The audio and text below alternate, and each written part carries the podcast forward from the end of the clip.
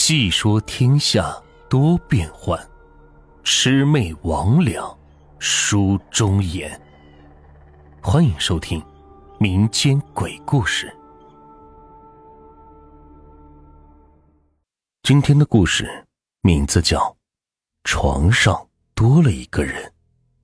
毕业八年之后，今年清明节假期的时候，当年二零四宿舍的舍友们隐约又聚到了一起。五个人在母校的校园里边吃饭、喝酒、聊天，一转眼八年就过去了。每个人都不免的是感慨万千。聊着聊着，不知不觉的天就黑了。正当他们走出饭店，商量着去哪儿住一晚的时候，居然在学校里碰到了他们之前的辅导员。跟辅导员聊了一会儿之后。辅导员建议让他们睡在二零四宿舍，重温一下当年的感觉，多好啊！正好现在是假期，学生们都不在。听辅导员这么说，五个人当然是欣然同意了。当他们躺在当年自己睡过的小床上的时候，或许是太激动了，都是辗转难眠。当时就有人提议说：“哎，哥几个。”不如咱们来讲恐怖故事吧，就像当年上学的时候那样。于是老大讲了出租车司机遇鬼的事情，说着深夜十二点的时候，出租车司机拉了一个长途客，到目的地的时候回头收钱，却发现后面坐着的乘客变成了面目狰狞、没有黑眼珠的女鬼。听完老大的这个故事之后。大家都觉得这故事很老套，没意思。老二又讲了一个关于古井水鬼的故事，说一到下雨天的晚上，女鬼就会从井里边钻出来找东西吃。大家觉得这故事有点恐怖了，但是不过瘾。这个时候，大家催着老三来讲一个，因为老三是当年的金嘴。大学那几年的学校里，大大小小的活动主持、辩论赛，还有广播呀什么的，他参加了不少，是最活跃的分子之一，在学校里都是小有名气的。但是这个时候，老三却有点沉默，扭扭捏捏的，不太愿意讲。大家当时也是催促了好久，他这才开口说：“哎，不是我故意卖关子呀。”我是怕你们听了之后害怕，因为我想讲的恐怖故事，曾经就发生在咱们身边。你们确定让我讲吗？听他这么一说，更是吊起了大家的胃口，大家是非让他讲不可，不然今天晚上他就别想睡觉了。老三也是没法子呀，只好是开讲了。兄弟们，你们还记得老四吗？就是当年。跟咱们同一宿舍的，后来跳楼自杀了的那个，呃，这事儿啊，这事你还记得呢？哎，他是为什么跳楼来着？我好像没什么印象了。呃，老三，你从头讲讲吧。哎，好吧，还记得那是哪天来着？呃，十月份吧。那天一大早，咱们起床之后，发现老四不在宿舍了。我当时比较细心呢，就发现他书桌上放着一封信，里边呢是满满的写了四页纸，大概内容就是，哦，对了，就是他女朋友小林不跟他好了，他很难受，他不想活了。当时咱们就立马就反应过来了，说这是老四的遗书呀。于是呢，咱们就赶紧通知了学校，学校当时也是动员了全体师生一起去寻找这老四。这教学楼啊，宿舍呀，小树林啊，包括这个水池墙后面，还有公共厕所，把学校每一个角落都找遍了，还是没有。后来就有人想到这小林了，或许这小林能够找到他呀。于是呢，咱们就赶紧跑到这小林所在的学校。当我们找到他的时候，他正在食堂里吃饭呢。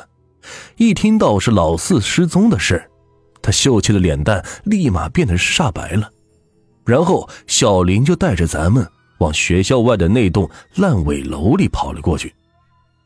他说以前他俩经常会在那楼里边约会，老四很有可能就在那儿呢。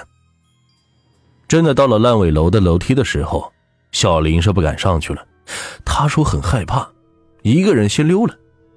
当咱们抬头仰望顶楼的时候，发现这老四果然在那儿呢。咱们当时是一起叫他，他看到咱们之后，马上是站到楼顶的边缘，大喊着：“要是咱们过去话，他就要跳下来。”你们还记得吧？当时咱们还没怎么样呢，他就走了两步，做出了准备往下要跳的姿势。可这是准备跳的时候，他两腿发软了，慢慢的就往后退了回去。因为什么呢？他怕高啊。然后呢，他从楼顶直接下到了六楼，但是觉得还是特别高，于是啊，他又下到了五楼，但是往下看的时候还是两腿发软，还是高啊，于是呢，他又下到了四楼，最后他自己就这样下到了一楼，然后一屁股坐在楼梯上，捂着脑袋是大哭起来。当时咱们都围在他身边，都笑了出来。从那以后，这老四。就成了咱们学校里的笑料了。在宿舍里的时候，老是不在，咱们也经常拿他这事来调侃。在校园里的时候，无论这老四走到哪儿，背后都有人指指点点的小声说笑，甚至有同学自发的组织活动，专门以老四自杀作为引子，讨论大学男生该如何追女孩。哎，你们还记得吗？有一回。咱们正在宿舍里边说笑呢，老四踹门就走进来，是哭丧着脸，狠狠的骂咱们，说什么你们他妈的真不是人，哪天我真死给你们看，我要是真死了，就是被你们这些人给害死的。哎，你们想起来没有？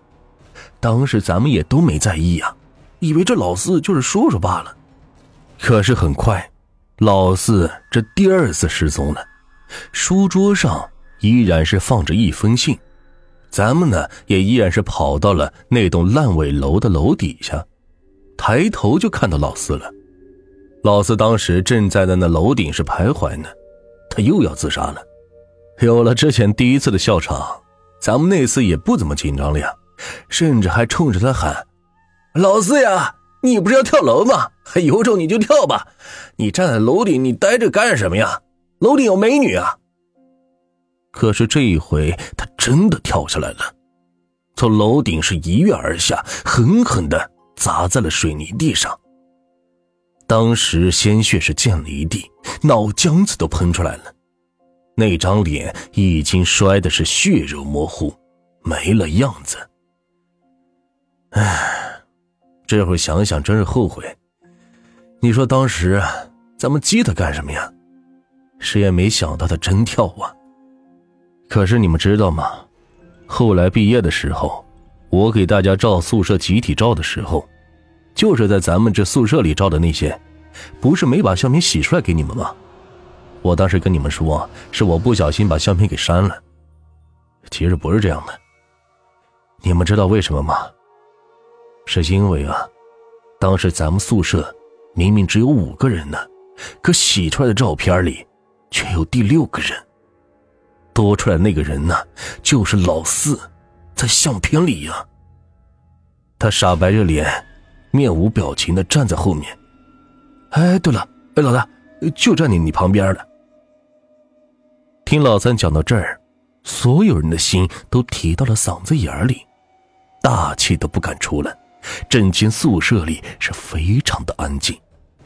可是，这时，突然有人扑哧的笑了出来。他们觉得很奇怪，这个时候谁还能笑得出来呀？但是当他们仔细再一听，不禁头皮都炸开了锅。这笑声不正是老四的声音吗？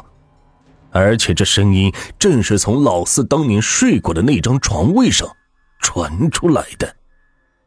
大家缓缓的扭过头，往老四的床位上看过去，不知道从什么时候。床上已经多了一个人。